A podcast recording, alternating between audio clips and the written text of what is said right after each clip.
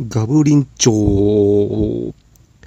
はい、こんにちは。エアコトエアポートです。えっ、ー、と、先週の土曜日、えー、29日、7月29日ですね、に、えー、秋葉原の発掘グラドル文化祭、まあ、あのー、本店の方に、えー、丸々1年ぶりに行ってきましたので、えー、今日はその話をちょっとしたいというふうに思っております。というわけで、えー、このポッドキャストは、その、えー、発掘グラドル文化祭、えー、グラビアアイドルが、えー、パフォーマンスをしたり、撮影をしたり、おしゃべりしたりすることができるコンセプト、コンセプトカフェですね。で、えー、活動してます、えー、佐藤ジュリエット、かっこ怪獣本物ちゃんを、えー、皆さんに紹介して、やっぱ彼女の、えー、ファンであるジュリエッタを増やそうということで、えー、やっているポッドキャストですけども、あの、考えてみたら、その1年前に、えー、秋葉原の文化祭に行った時の感想が、えー、このポッドキャストの第1回ですので、ちょうど1年ですね。このポッドキャストも何とか1年続けることが、えー、できました。えー、これも一人に、え聞いていただいている、え皆さんのおかげ、まあ、特に、あの、毎回ジュリリンが、えリツイートで、え拡散して、えくれてますので、え本当に、え感謝をしております。まあ、これからも、え続けていきたいというふうにえー、改めて思っておりますので、よろしくお願いいたします。はい。というわけで、えー、先週の土曜日ですね、あのー、ちょうど台風12号が来てた頃で、当初はあの関東直撃という予想ルートだったんですけども、まあ、次第に、えー、西の方にルートを変えて、あのまあ、こちらとしては、まあ、幸いなことに、まあ、本当にね、その、逆にルートになってしまった西日本、まだ、あの、あれですよね、九州の南の方に停滞しているという、本当によくわからない台風ですけれども、えー、の地方の人には、本当に、えー、まあ、災難なことですけども、まあ、とりあえず、あの、直撃を避けられてはたんですけれども、えー、っと、私は、えー、今回は、えー、まあ、8時から、えー、10時まで2時間コースで、えー、入りまして、まあ、その前に6時ぐらいまでは、あの、横浜といっても、あの、南の方の八景島のあたりにいたんですけども、そこが6時頃すごい風で、えー、これ大丈夫かと思ったんですが、えー、東京に着いた頃には、まあ、風も雨もほとんど止んでいて、まあ、本当にあの8時になったらまあ小康状態ということで、で、えー、お店に行った時は、えー、お客さんも4人ぐらいしか、えー、いなくて、やっぱりね、あの、台風の時に来る人は少ないのかなと思ったんですけども、まあ、その後8時過ぎ、私が入ってからどんどんどんどん、えー、お客さん増えて、結局10人ぐらいになるという、あの、まあ、あのね、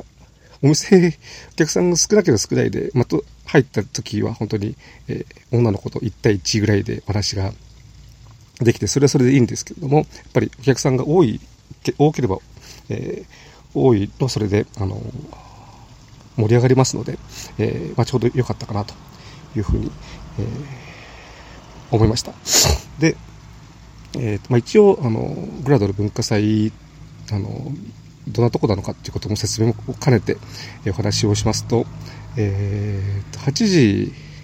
に入って、で、8時半まではもうおしゃべりタイムということで、えー、もう女の子がそれぞれのテーブルとかね、お客さんの近くについて、まあ、の、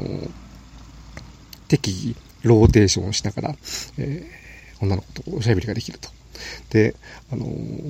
土曜日は、えーと、ジュリリンも含めて予定では6人女6人5人？6人か、えー、女の子がいるということだったんですけども 自分がいた時は4人しかいなくて2人あの台風が来るということで先に帰ったと。でその2人が、ね、今まで会ったことがないことだったんでちょっとあのー初めて会うの楽しみにしてたんですけども、まあ、そこで会えなかったというちょっと残念ではありますが、まあ、あの、だから、他にね、えー、うち、内田ゆいちゃんとか崎彩音ちゃんとか、あの、名古屋で会ったこと、えー、また会うという、まあ、それはそれで、あの、いつものメンバー的な、えー、ところはあったんですが、えー、そこで、あの、おしゃべりをして、8時半から、まあ、撮影タイム、これが、えー、30分、撮影タイム、まあ、あの撮影会でいうところのセッション方式というやつですね。えー、まあ、女の子がそれぞれの、まあ、コーナーに、えー、待機をしまして、えー、そこに撮影を、えしたい人が、え行って、まあ、並んで、で、文化祭の場合は40秒かな。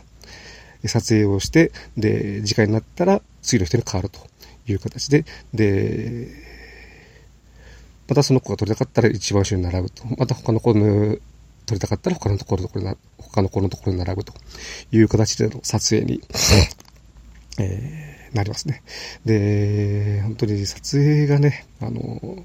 もう自分カメラを持ってなくて、えー、スマホと iPad で撮影するんですけど、なかなか、あの、上手に撮れなくて、まあ、言い訳をすると、やっぱり、あの、目が悪いんで、あの、なかなかシャッターチャンスとかよくわからないし、どこにシャッターからのかよくわからないっていうね、そういうのもあったりして、本当に、あの、記者隊の子たちに、特にジュリリンに申し訳ないなといつも、えー、撮り上がった写真を、えー、見て思うんですけども、まあ、撮影をしながらね、そこはそこでまた、え、個別にいろいろ話もできるんで、えー、本当に、とも楽しい時間ですね。で、え、9時から30分間このパフォーマンスタイムということで、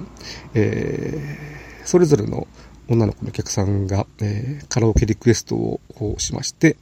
で、えー、カラオケを歌うと。私も、まあ、ジュリーにリクエストしまして、えー、AKB48 の初日という私の好きな曲を歌って、えー、もらえて本当に良かったなと いうふうに思いますそれぞれ他の子も個性のある、えー、曲を、いろいろ、えー、歌って、えー、楽しい、えー、MC の比嘉さんまで歌うという、えー、なかなか、えー、レアな、え、日ですね。比嘉さんは去年の、あの、あれですね、あの、熱海の温泉の時にやたら、チャゲヤスを歌ってましたけども、えー、まあ、今回歌が聴けたということで、えー、それはそれで良かったな、というふうに思います。で、あと、えー、9時半から10時までは、まあ、最後の、えー別れを惜しむタイム、お見送り、お見送りタイムということで、まあ、この間にあのチェキを取ったり、えー、することが、えー、多いんですけれども、まあ、今回もチェキを、えー、取って、えー、ちょうど、あの内藤哲也のキャップをかぶってましたので、内藤哲也のポーズで、えー、ジュリンと、えー、通席を、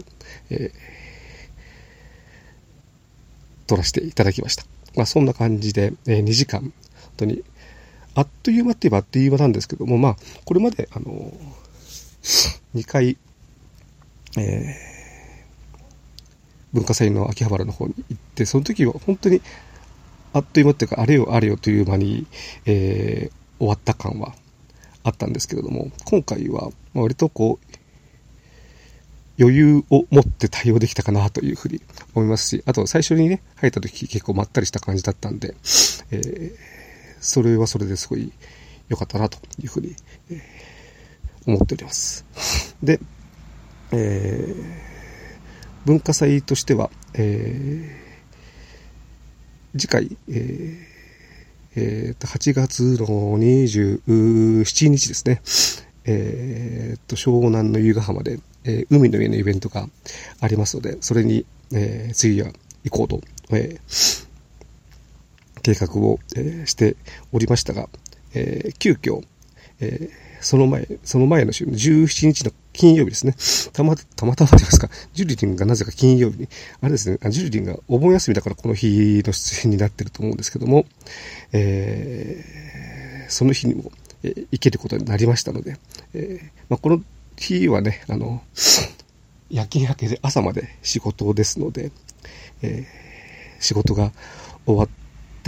えー、18切符で、えー、寝ながら東京まで移動するという関係で、やっぱりまた、えー、2時間コースにはなりますけれども、えー、もう一回、えー、ボーナストラック的に従事になれるということで、とても楽しみにしております。